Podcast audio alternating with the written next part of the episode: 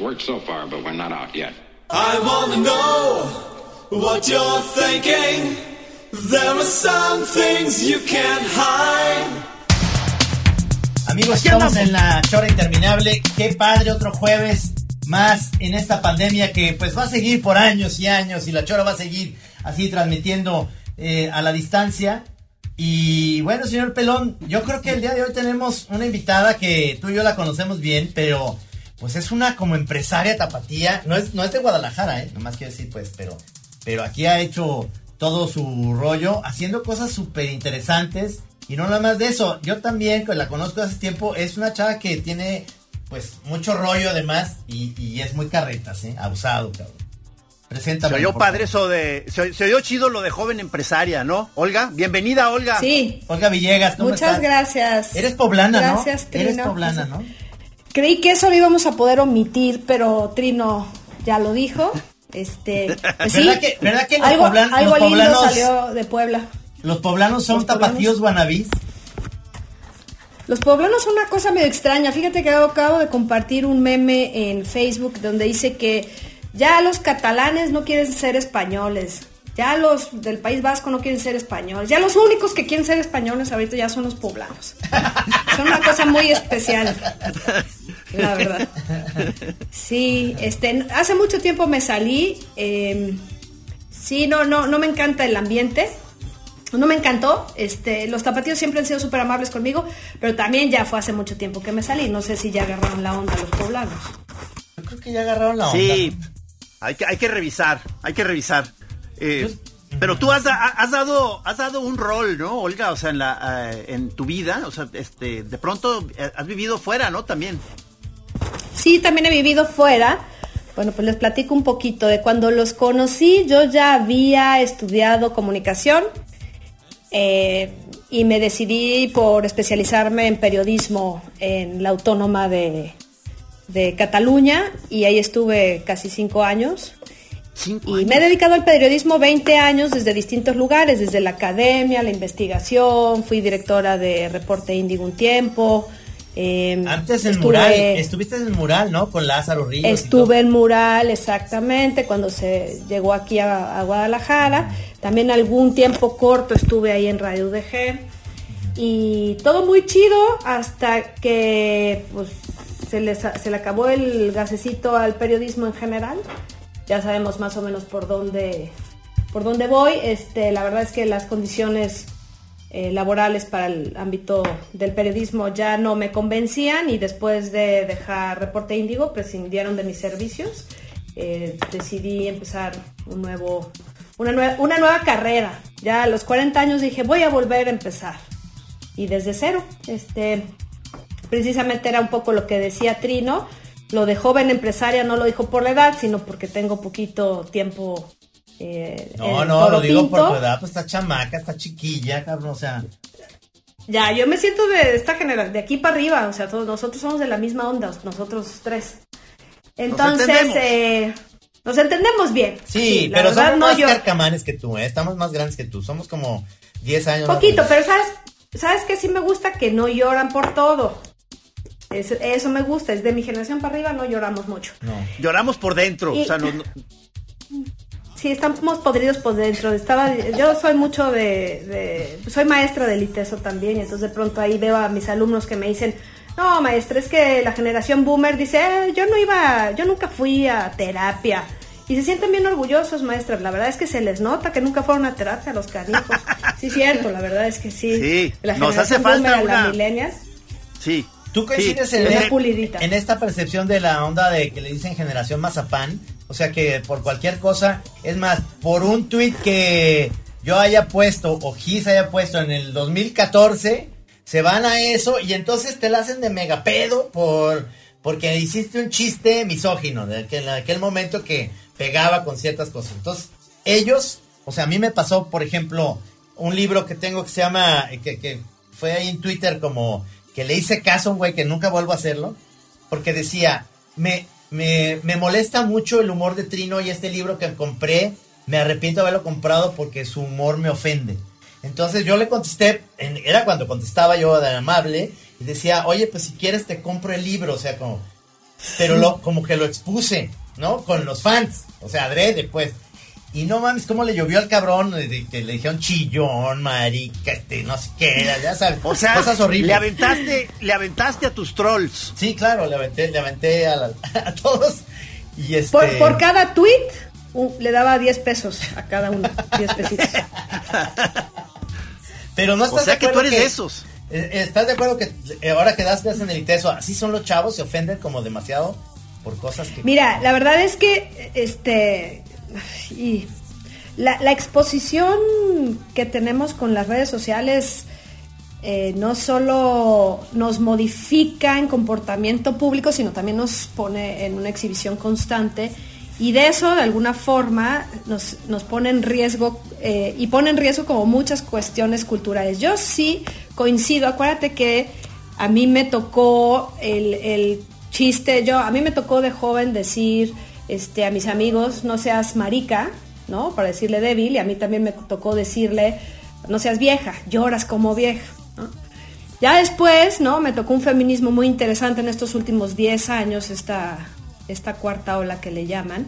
Eh, y me parece sumamente interesante, pertenezco, me vinculo, estoy completamente de acuerdo y hay algo súper bonito que podría abrirle la puerta al más allá a la posibilidad de aceptar todo lo que está pasando, o sea, que me parezca que está bien. Y es que yo, después de 44 años, nunca había sentido una sororidad entre chavas. Entonces, viene acompañado, toda esta exageración viene acompañado con verdaderas modificaciones. Y eso sopesa un poco el, puta, ya no vamos a poder ver a Goya porque saca pitos y muy violentos y ya no vamos a poder oír esta obra porque habla de violencia. Y fueron otras épocas, me cuesta mucho trabajo que la gente, decía Enrique Alfaro, vamos a cambiar la historia, ¿no? En su- una de sus campañas. Pues la historia no se cambia, ¿no? La historia está y está muy padre hacerle el análisis, ver en dónde y por qué circunstancial, no sacarlo de contexto, que eso para mí es primordial. No podemos olvidar de dónde venimos porque nos vamos a olvidar hacia dónde vamos. Entonces no está chido que hacia atrás queramos reivindicarnos, este, modificando de forma sustancial las cosas. No se puede, punto, se acabó. Ni, ni, ni Mecano, ni Molotov, ni Goya, no, esos ya existieron y somos parte de eso. Somos, cuando dicen, me pelean en, en- en Twitter, no, es que ustedes, la generación X, pues sí, pero pues es de donde aprendiste, o sea, de ahí vienes. O sea, no te quejes de la generación X, llorón, porque pues son tus papás, tus tíos, de ahí vienes. Seguramente te dejamos muchas cosas bien chidas. Eh, pero entonces dentro, o sea, tu, tu feminismo, digamos, este, no es de los muy rabiosos. No, no es rabioso y tan, pero tampoco no me da tiempo como para pelearle al feminismo rabioso. Eso es a lo que voy. Todavía no tengo muy claro. Sé que no está del todo bien ser. No, no creo que ni siquiera sean la, la generación Mazapán, porque la Mazapán sería la Centennial y esa no es la Millennial. Esa es tienen 23 años. Eh, sí vienen muy sensibles es- y tienen muchísimo, o sea, no solamente vienen sensibles porque nacieron llorones, sino porque vienen de un mundo bastante más complejo que el de nosotros, en donde no se exhibía de forma tan rápida los posibles errores que a nivel social pudiéramos cometer. Entonces, eh, estoy en una postura en donde sí les doy mucho aire a los jóvenes de si quieren llorar, si quieren quejarse, sí está bien, sí tengo límites y sí creo que tampoco tenga la verdad absoluta. Lo que les decía a unos amigos en un programa de radio que hablamos de este tema, nosotros ya no somos X, digo, perdón, ya no somos millennials, no los vamos a entender, ya no somos la generación centennial. Claro. Ya les tocará a ellos, a nosotros defender lo que hicimos bien, tratar de ver si la cagamos, a ver si todavía podemos aprender algo y ya también darles chance a ellos de, ah, pues quieres llorar, llora, güey. Sí. A ver qué haces Digo, con por- eso después. Eh, por- porque además tú, eh, eh, ¿cómo se llama la, la clase que tú das? Es metodología de investigación, es estudio de caso. Yo creí que se llamaba, que se, que se llamaba la clase, no sea chillón y siga trabajando, pendejo. Se llama, eh, se llama así, se llama estudio de caso y hablamos de los movimientos sociales de los últimos 70 años. Entonces sí me toca mucho ver cómo los movimientos sociales, la primera parte consta de dos, eh, de dos semestres, la primera parte son movimientos sociales eh, antes de era- la era digital y la siguiente parte es ya en la época digital. Y la verdad es que es una chulada ver lo que sí se ha hecho gracias a toda esta exhibición constante. Eh, hemos avanzado de forma muy significativa, por lo menos en el tema que prácticamente a mí me corresponde, el tema de género. Sí, sí es verdad que nos vamos a tener que... A mí ya Trino no me va a poder decir en la calle qué bonita, ya me voy a privar de ese gusto. Sin embargo, voy a ganar o estoy ya ganando muchas cosas. Claro, ¿no? Como el empoderamiento, la, sororidad con mis compañeras. No saben para mí, o sea, ustedes, ustedes que son bastante amigos y han hecho programas y cosas, es, es una hermandad muy bonita que no, se no tiene que ver con la familia de sangre. Pues yo con mis mejores amigas lo tenía, pero, por ejemplo, ahorita estoy vendiendo un producto a base de una planta endémica y es para mosquitos para bebés.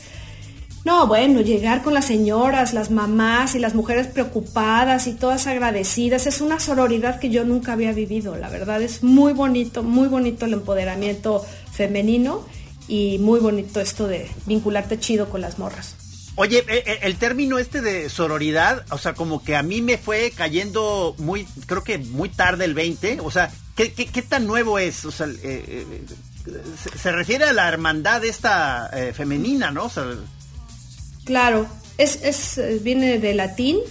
Exactamente no sé cuándo se haya empezado a utilizar, es bastante nuevo en el sentido de la, o sea, la popularidad, quiero decir. Seguramente el término desde la investigación debe tener sus bastantes décadas, pero este término se está utilizando desde hace 5 o 7 años. Empoderamiento, ¿no? También es otro, otra frase muy, o sea, la mujer se está empoderando.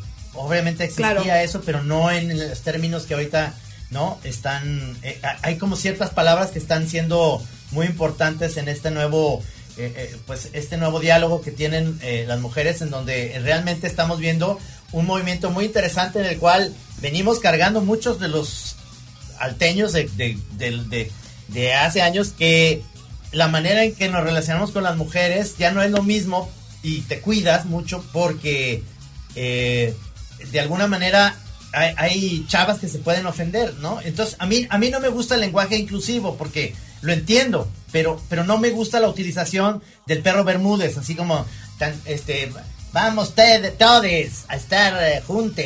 Entiendo muy bien que, que ya ahora existen en ciertas ciudades de Estados Unidos, y creo que va a seguir en el futuro eso, baños en donde ya son para todos, ¿me entiendes? O sea, es, es esta cuestión donde tenemos que entender esta nueva manera de ver la sexualidad y ver las diferentes este, eh, posturas que tienes y, y, pues por dónde puedes ir, ¿no? O sea, ya no es, ya no es la onda LGTB, sino ya hay X, Y y más, ¿no? unbelievable.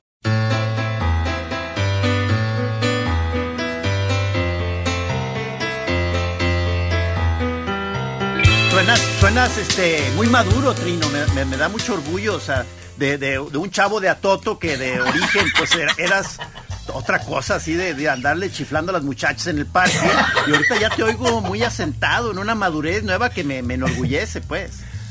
No, no es, o sea, ¿no crees que es, padre poder seguir siendo de alguna manera, sin ser machín, poder eh, eh, dar a entender que a veces la inteligencia va primero, pero atrás de la inteligencia puedes decir, esta chava que es muy guapa, además, este, que, tiene mucho que ver, no lo vas a decir de esa manera.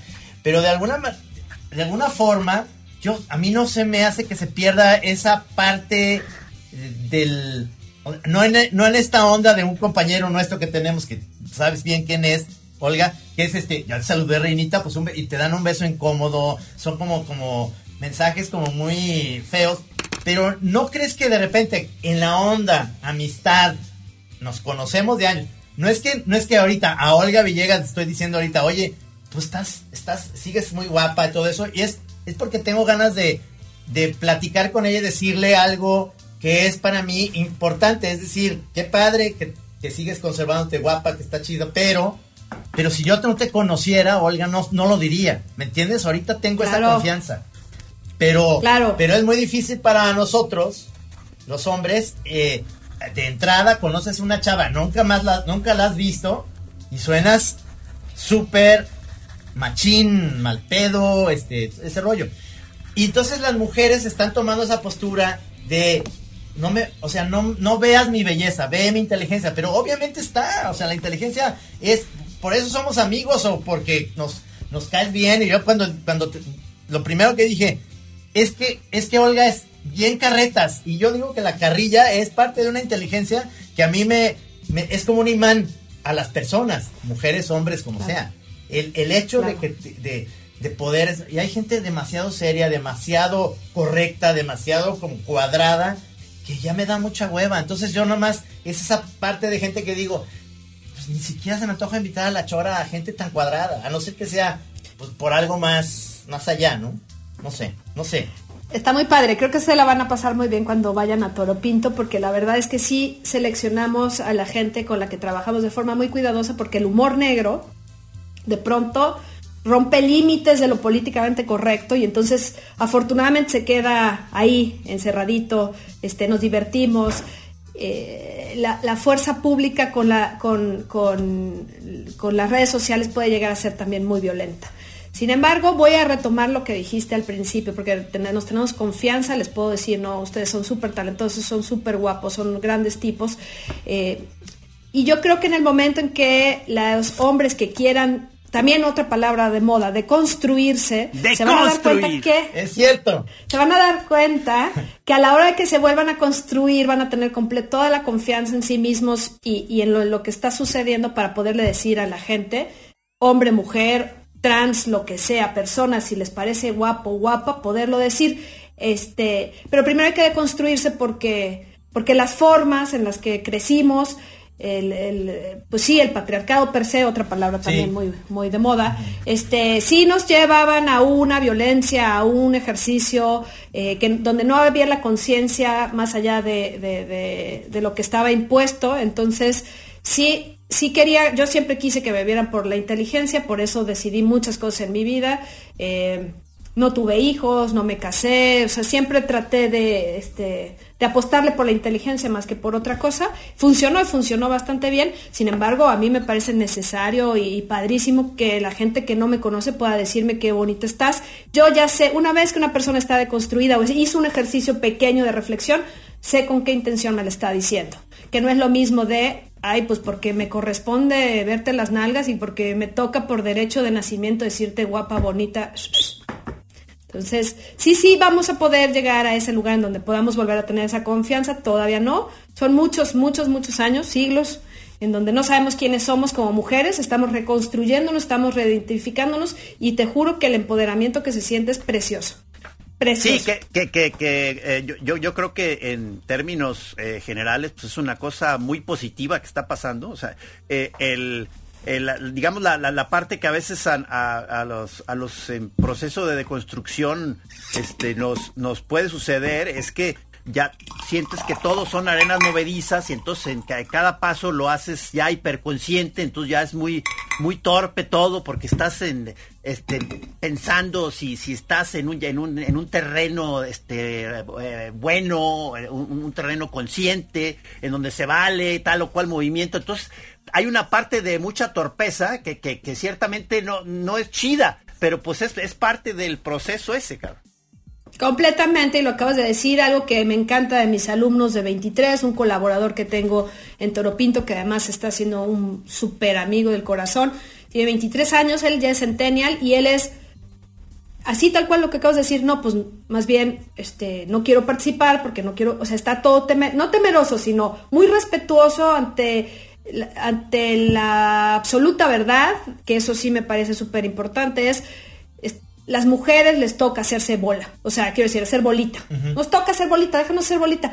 Y no te sientas incómodo, no es tan grave, o sea, no, no, no, no me parece que sea tan grave. Eh, hay muchas mujeres que si te acercas con ellas te pueden acompañar, después ya les toca a ustedes preguntar cómo. Oye, Olga, ahora que estás mencionando, porque lo dijimos fuera del programa, pero platícanos qué es Toro Pinto, porque este, estamos hablando como de tu empresa, pero ¿qué haces en esa empresa? Claro, claro, claro. Este, bueno, pues eh, como todo adolescente, o como la mayoría de los adolescentes, tuve un crush con, la justicia social. Entonces era periodista y de en la mañana y en la noche era superheroína y así. y luego ya me di cuenta que pues no me iba a ajustar el dinero, ¿ah? Dije, no, pues le sumo y le sumo y no, no, no, no menosprecio, está muy mal este, pagado, no a, mis, a, lo que yo aspiraba y sobre todo que pues, no hay, ya no hay medios que me interesaran. Entonces, en el 2012, eh, antes de que dejara el periodismo, eh, me tocó conocer a un empresario que exporta tequila y me invitó a que le hiciera todo un evento mamoncísimo eh, de aniversario y se lo hice y resulta ser que me di cuenta que sabía contar historias.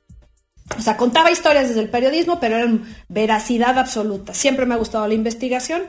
Eh, ya contaba historias desde el periodismo y ahora me tocaba contar historias para este empresario que hablaban de ficción, leyendas, antropología, sociología y me encantó. Entonces conocí precisamente ahí a mi socio, morro 10 años más chico que yo, talentosísimo, eh, pintor, diseñador industrial, y le seguí la pista hasta que dejé periodismo, este, nos acercamos y me dijo, pues hagamos algo juntos. Cuando les digo que hagamos algo juntos, yo acabo de comprar una casita, tenía una mano adelante, otra atrás, me ofrecieron una chamba en gobierno de Zapopan, en el Senado, y pues como periodista siempre eres como este, posible eh, casa para el para gobierno, cuando más o menos haces bien tu chamba, para pues precisamente quitarte del juego. me ofrecieron un par de chambas en gobierno y dije, no, vamos a apostar por esto. Y como, como esto es asunto de, de superación personal, eh, empecé ofreciendo mentiras o aire, así de, no, pues es que mira, hice este y además lo rendereábamos y tomamos fotos muy espectaculares para poder renderear. Eso, es que estaba oyendo que en alguna de sus casas están vendiendo algo. No, en la mía Este, como tamales o algo. Y, y entonces... y se te hizo agua la boca. Porque ahorita vamos a platicar que Olga es la más antojadiza del mundo. O sea, yo cuando veo sus posts digo, güey, ya se va a chingar unos tamales deliciosos y desayuno. No mames, o sea, bueno, sigue, sigue. Ya, final, para no hacer más rollo. El chiste es que empecé vendiendo aire rendereaba y rendereaba y tomaba muy buenas fotos de las dos marcas que había hecho en mi pinche vida. Y empezó a pegar y la mezcla maravillosa de una persona que había hecho como más análoga, empezando lo digital, con un güey mucho más digital, ¿no? Mercados diferentes y empezamos a pegarle a, a clientes extranjeros. Bueno, ¿a qué me dedico? Desarrollo marcas. Yo hago la identidad de productos y servicios hago storytelling y branding, así técnicamente en el ámbito mercadológico se les llama así y es en español es difícil este, traducirlo, pero más o menos es desarrollo de marcas, tal cual. Sí, ah, me llama la atención porque como que se ha hecho más sofisticado la, la, la idea de la publicidad, que, o sea, que quizá, que quizá son cosas que siempre ha, sido lo que anima el espíritu publicitario, pero ahora se ha, se ha, como, se ha ido sofisticando, ¿no? Porque yo vi como a la hora tú de describir tu, tu oficina, ciertamente eran como los, digamos, los conceptos que vi como centrales, que es como la, el desarrollo de una identidad de una marca y, y luego ya una narrativa, ¿verdad? Sí, la, la, cuando me dijeron en qué me quería especializar, porque mi carrera fue de comunicación, dije, no, mercadotecnia no, porque ahí siempre engañan siempre mienten. Vámonos por periodismo porque esos sí son muy intelectuales, muy inteligentes los periodistas. Tú estudié periodismo y resulta que la vida me hizo llegar a este lugar en donde este, soy esta primera parte de la mercadotecnia en donde se desarrolla el producto, es la primera parte. Dentro de la mercadotecnia está la publicidad, yo estoy en el desarrollo del producto. Sí se ha sofisticado por la competencia y esto viene mucho a partir nuevamente de los grandes momentos digitales, ¿no? Las redes sociales. Entonces, eh, y, además todo está dicho de alguna forma, ¿no? Los arquetipos, todo está dicho. Y García Márquez lo dijo en su momento, de alguna forma, dijo que lo importante no era lo que había pasado, sino cómo contabas lo que había pasado. Y así es, ahora los productos, ustedes saben, ¿no? Este, estuve ayer o antier en Chapala y vi este el vino con, con, la ilustración ah, enfrente, trino. Ahí, enfrente. Ah, no, no veniste a los viñedos, sino Viniste a Chapala. No, no fui a los ah, pero fui al, bar de, porque nos gusta ya ahora a partir de la cerveza artesanal, muchos de mis clientes hacen cerveza. Cerveza, vino tinto, todo esto, ¿no? Entonces, pues ustedes saben, pues este, se dedican a la parte gráfica, más o menos por algún lugar saben que es muy bonito contar historias. Sin que sea el típico clásico de comienzo y fin, ¿no? Ustedes saben de qué hablo, ¿no? Con una imagen poder contar muchas cosas. Entonces a eso me dedico. Actualmente tengo cinco años, el 70% de mis clientes están en el extranjero, me divierto muchísimo. Ah, mira.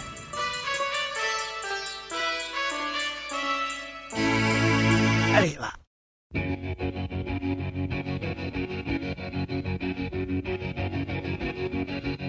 No, no, me llama eso mucho la atención de los clientes en el extranjero. O sea, este, te conectan en algún sitio de la red que andas por ahí flotando.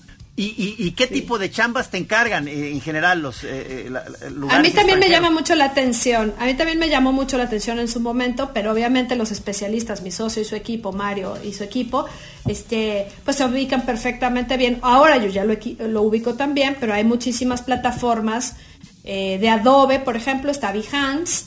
Eh, Instagram funciona bastante bien y hay muchas revistas digitales internacionales que una vez que haces muy bonito tu trabajo o lo haces muy bien, te entrevistan y eso empieza a ser plataforma. Nunca, nunca, creo que a lo mejor 500 pesos, nunca en la vida hemos pautado la marca, ¿no? Y eso nos da muchísimo gusto. Somos un estudio muy pequeño y este y, y, normalmente el cliente, ahorita he respondido tu pregunta, el cliente que nos busca en el extranjero, eh, la mayoría tenemos una especialidad en alcohol. La mayoría vienen y export, vienen, buscan mezcal y todos los derivados de agave para exportación. Inglaterra, España, eh, tenemos Guatemala, Estados Unidos, Sudáfrica, India, eh, sí, sí, la verdad ha sido increíble. No, no, para mí es como mágico, la verdad, porque ni me lo esperaba. Te atoramos en una cosa que creo que ibas por ahí, que, que estaba interesante, que ibas a decir, sigo dando clases, a pesar de que tienes el éxito que tienes, sigues dando clases, porque tu empresa está jalando después de que me imagino estuviste ahí chinguele, chinguele, tienes la oportunidad de decir, pues ya, o puedo estar en la empresa metida, o también sigo haciendo lo que me gusta, que es dar clases. Lo haces por hobby, me imagino. Eso era lo que te iba a decir. La verdad es que ya no me es muy. Ya di clases en el. Eh, estoy de consultora en el TEC de Monterrey para emprendedores. Ya di clases en la UP. Eh, los que nunca me aceptaron, y es curioso, fueron en la UNIVA, ¿no? Que fue donde hice mi carrera y dije, mira, nadie es este profeta en su tierra. Nunca, nunca me llamaron para dar clases. Pero, pero en el ITESO tengo 10 años dando y la verdad es que ya me queda muy lejos. Ya tengo muchas otras cosas y muchas otras pasiones, pero, pero me sigue gustando mucho este vínculo con gente muchísimo más joven que yo y sobre todo que es mi semillero para contratar gente, es trampa, eh, la verdad. Es lo que te, es lo que te iba a decir, que de ahí supongo que, que has eh, conectado gente chida, ¿no? de toda el área de comunicaciones, nosotros nos dividimos en dos áreas. Yo hago la narrativa textual, o sea, yo hago el storytelling por escrito, desarrollo el concepto junto con mi socio y él lo, lo, aterriza visualmente y yo lo aterrizo por texto. Hacemos pues manuales, ¿no? O sea, tú te sales con tu, con tu botellita de vino tinto diciendo, ah, lo que tengo que decir es esto, esto, esto, en mi campo semántico, en palabras, esto, esto. ¿Por qué? Porque sí es verdad que hay, que hay community managers y sí hay mercadólogos muy chidos, pero mucha gente está haciendo un verdadero esfuerzo en su, eh, su ejercicio de emprendedor y creo que, es importante que él sepa el corazón de su propia marca para que si lo quiere hacer él, lo haga él, o sea, su manejo de redes sociales, su storytelling, y si no, que él dirija a los especialistas sobre su, sobre su narrativa. Entonces, sí, mi, el área de comunicación siempre ha sido itesiana, este, eh, no, no lo digo con orgullo, pues es, bueno, yo estoy agradecida con la institución, simplemente es, este, pues durante seis meses los veo chambeando, chambeando, les pongo muchos ejercicios súper prácticos. Uno de los ejercicios más padres que, que, de hecho me recuerdan mucho de mis alumnos por eso es, como periodista, una de las cosas que más me interesó, por lo que terminé amando la investigación, fue porque me puse a investigar a mi propia familia. Entonces, eh, mi sí, mi propia familia venía del exilio y en el exilio hay mucho dolor, entonces hay mucha omisión de información. Entonces me puse a investigar Ciudad de México, España, estuve yendo y viniendo y recapitulé toda una cantidad de información. A partir de ahí me apasionó la investigación de forma severa. Entonces, cada vez que empezamos el semestre los pongo a investigar a su familia. No saben, o sea, es, es, es tipo un ejercicio jodorowskiano, Sí, ¿no? O sea, sí, sí. terminan, lim- Claro. se limpian de algún pedo, Claro. se presentan en diciembre con su trabajo final diciendo aquí está. ¿Se acuerdan de una película que se llama Festen? Sí. Festen, Ajá. Gut. No, no así, ¿verdad? Esto es la exageración No, no, de, claro, de claro, esto, pero claro. sí es como llegan a encontrar que el abuelo fue matón, guerra cristera. Entonces, les, les inculco como el gusto por, por, por investigar historias. Son a partir de- psicomagias de Toro Pinto. Exacto, psico- esa es la palabra, psicomagias de Toro Pinto. Aparte sí nos caen bien los Jodorowsky, aunque, aunque mamen mucho y Toño Navarrete diga que es un payaso. Me, me gusta mucho además porque pone las fotografías de tu lugar que se- me, me imagino que está como por la americana o estoy equivocado, no sé. Completamente. Sí, está pero por la tienes, haz de cuenta, eh, lo que he visto es que tienes como la, la pared, ya sabes, con los ladrillos aparentes, los, los tubos, como muy en esta onda que a mí me gusta mucho, más industrialona. Este, y, y, y se ve que pues además eh, de ser, de que estás ahí al, al pie del cañón, te da la oportunidad de todos modos de, de darte tus vueltas de vacaciones. Te la- yo veo a Olga y digo, no mames, es- llegó a un punto que ya es empresaria, le va súper bien y se la pasa de pata de perro porque todos siempre mandan fotos de no sé dónde está comiendo, en León o en Puebla o no sé qué, y la chingada. Entonces... Se organiza, se organiza. Se organiza, eso me da mucha envidia. Estás como muy a gusto en ese rollo, ¿no? Claro, la verdad es que sí, sí, sí fue mucho un acto de psicomagia, ¿eh? O sea, la verdad todo empezó como acto de psicomagia. En el 2012 mi mamá acaba de morir y la llevé a España como diciendo te regreso a tus tierras. Eh, conocí a este empresario del que les hablé y quería que habláramos de México. Fíjense, ahí fue donde dije, no, pues estás bien pendejísima. ¿Se puede decir malas palabras? Sí, Claro. bueno, Chingada madre, claro. Entonces este empresario me contrata y me dice, oye, ¿sabes qué? Quiero que me vendas 15 botellas, quiero que vamos a vender al final de este año 15 botellas de mi tequilita. Probé el tequilita y dije, "Ah, sí, está, está bien, pero tú me vas a diseñar las botellas y tú me vas a ayudar a diseñarlo y me haces el proyecto. Sí, ¿cuánto, ¿cuánto vas a vender cada botella? 750 mil pesos. ¿Qué? Cabrón. Así, ¿no? Así, ese fue, ese fue mi entrada al storytelling. Ese fue, dije, no, pues déjame, me luzco, vamos a investigar. Entonces, en mi acto de psicomagia del 2012, este, pues me fui a Tulum de vacaciones, yo todavía estaba muy agüitada.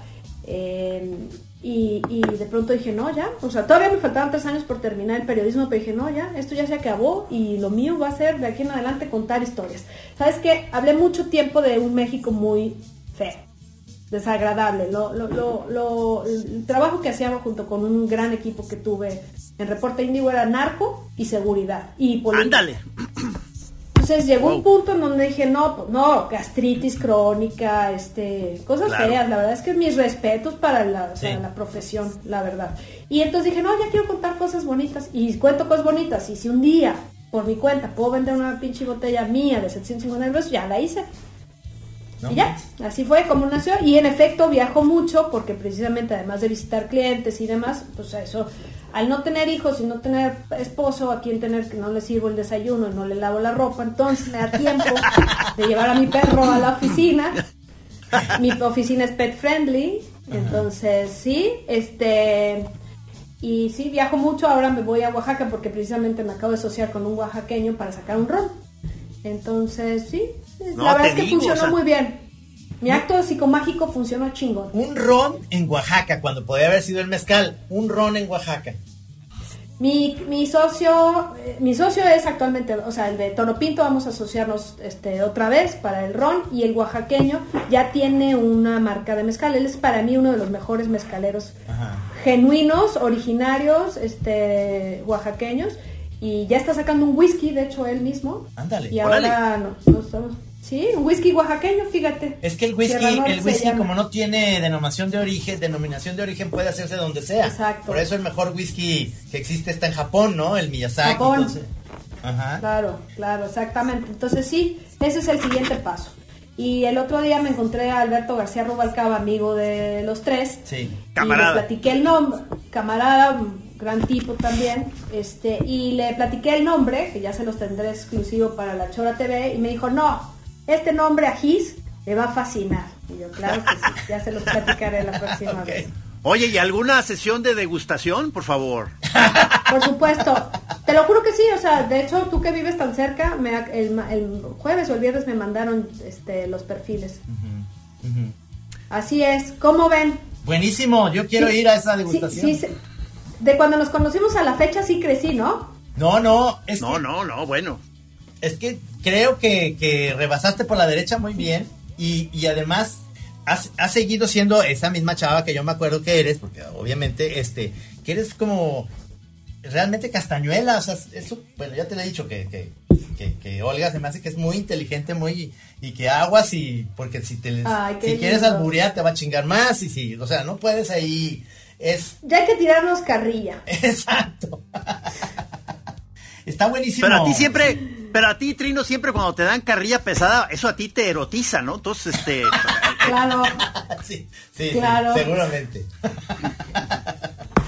es, es, que la otra parte de Olga, que es este, que te digo, además de empezar y demás, es que es una verdadera antojadiza. O sea, todo lo que pones y, y lo que te gusta es precisamente no es lo que una chavita de la generación millennial o, o quizá de nuestra generación también, que es la onda de, hoy voy a desayunar un arroz integral con no sé qué, y la chica, no, no, hoy pone ahí un pozole súper bueno, con unos tamales, con, ¿no? O sea, oye, oye, gusto. Te vi, te vi en una foto muy reciente, eh, según yo, en la menudería de acá atrás, ¿no? Ah, sí, claro, estaba con Karen, una de mis mejores amigas que también colaboró conmigo, tiene 27 años y storyteller también y traíamos una cruda de miedo. Teníamos dos horas de habernos quedado dormidos, o sea, teníamos un power nap que nos habíamos echado. Deliciosa, es, esa menudería es buenísima. El gusto por la comida sí tiene que ver con Puebla, la verdad. O sea, es de las cosas que sí, ¿no? Mi mamá tenía toda la cultura española y entonces probé como muy bonito ahora que estuve en Chapala, estuve en Tabaca, que también se come muy bien. Sí, la verdad, vuelvo a lo mismo. Esta es una invitación, ustedes ya no va porque ya pues ya que les digo, pero a los que vienen, piénsenselo en tener hijos, la verdad. Bueno, hijos y una pareja estable durante muchos años. Pero los hijos sí están muy padres, díganle a sus hermanos que tengan hijos, están muy padres los sobrinos, sí te da tiempo de ir a comer a distintas partes, sí te da tiempo de dormir bien, entonces sí, Hay, sí, sí está padre ahí, sí está padre.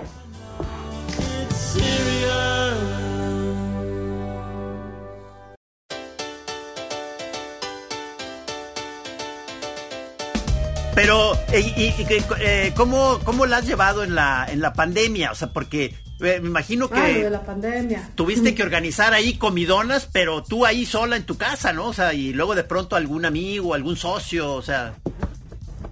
Este, la pandemia, lo que les platicaba antes de que empezáramos el programa, la pandemia ha sido una de las épocas más importantes de mi vida. ¿Por qué? Te cayó como anillo al dedo, ahora sí. No, pues mira, este, dentro de todas estas gracias que presumes de mí, Trino, y que te agradezco. La verdad es que sí soy un poco eh, este, sociofóbica, si se podría llamar así. La gente me da ansiedad en general.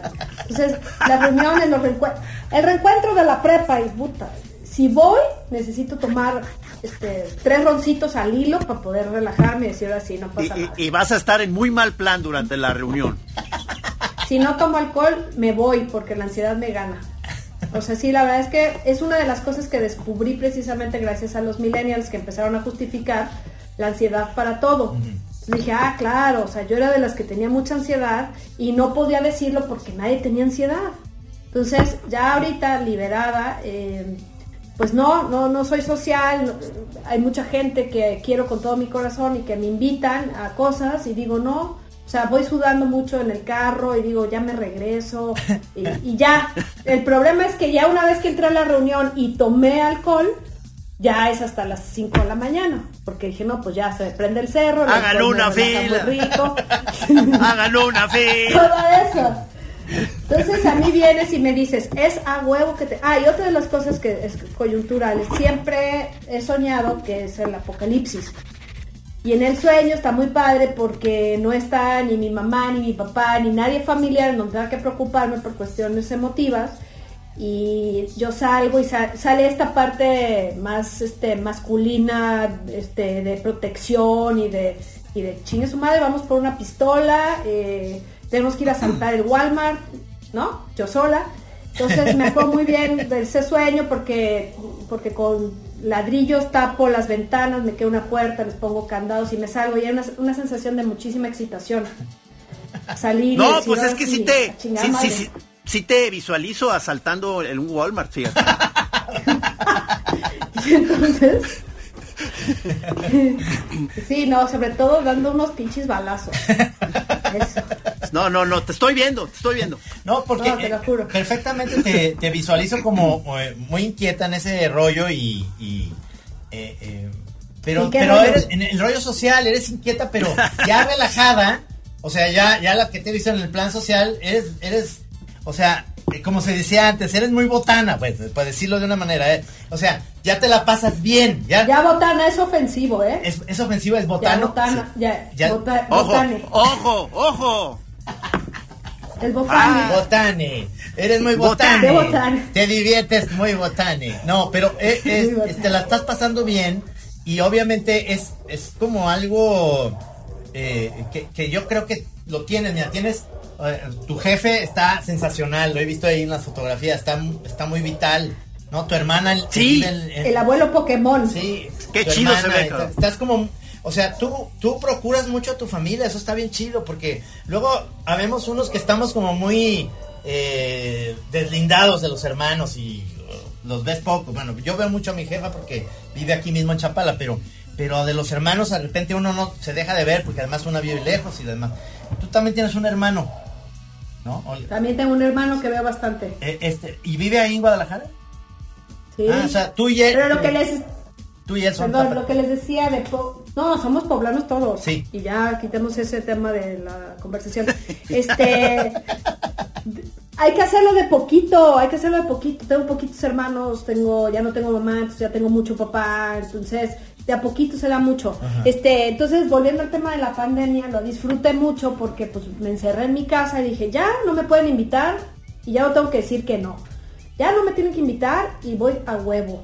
Este, ya, ya, ya, ya. Me, me fui, me compré mi ron, mis botellitas de ron, mi coca y cocinando, que es lo que me gusta, como lo acabas de mencionar y el trabajo se bajó un poquito, pero todo a distancia, entonces dejé de ver gente, pero daba clases a distancia, no tenía que subirme al carro 40 minutos para llegar al ITESO, el roce físico, ¿no? porque de verdad sí me di cuenta que era una cosa muy exaltada en mí que tenía que, que tengo que otra vez sobrellevar con la nueva normalidad y de pronto dije, pues quiero estudiar.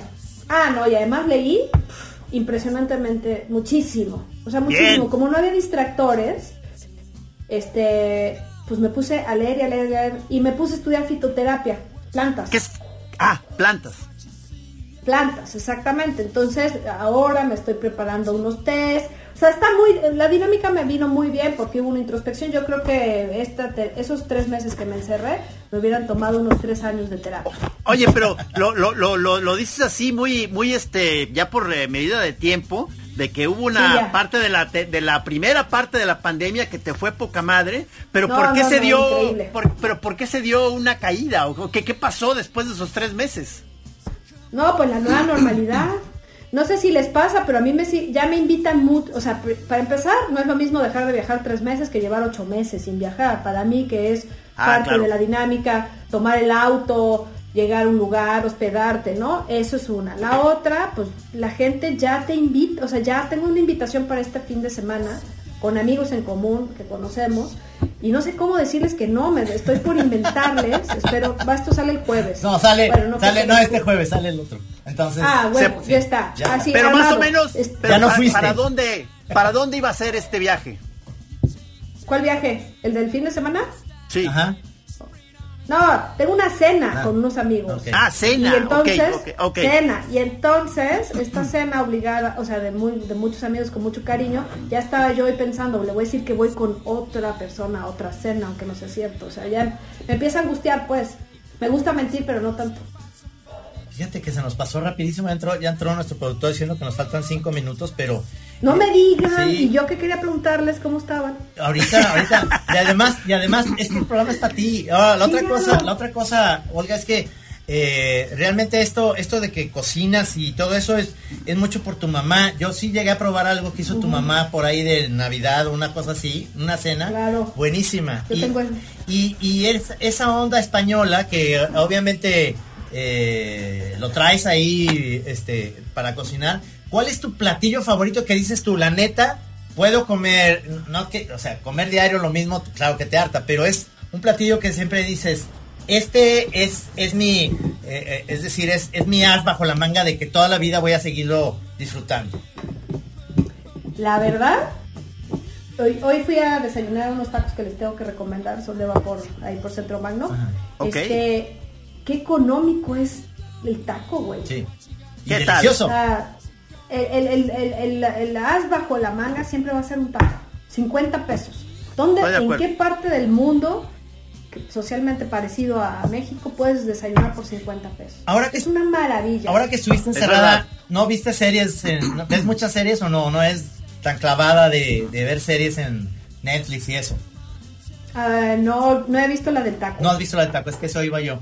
Ah, No. Es que yo- a mí me gustó esta segunda temporada porque a mí me toca, yo, yo estoy trabajando para hacer, eh, para, para hablar de películas y de series.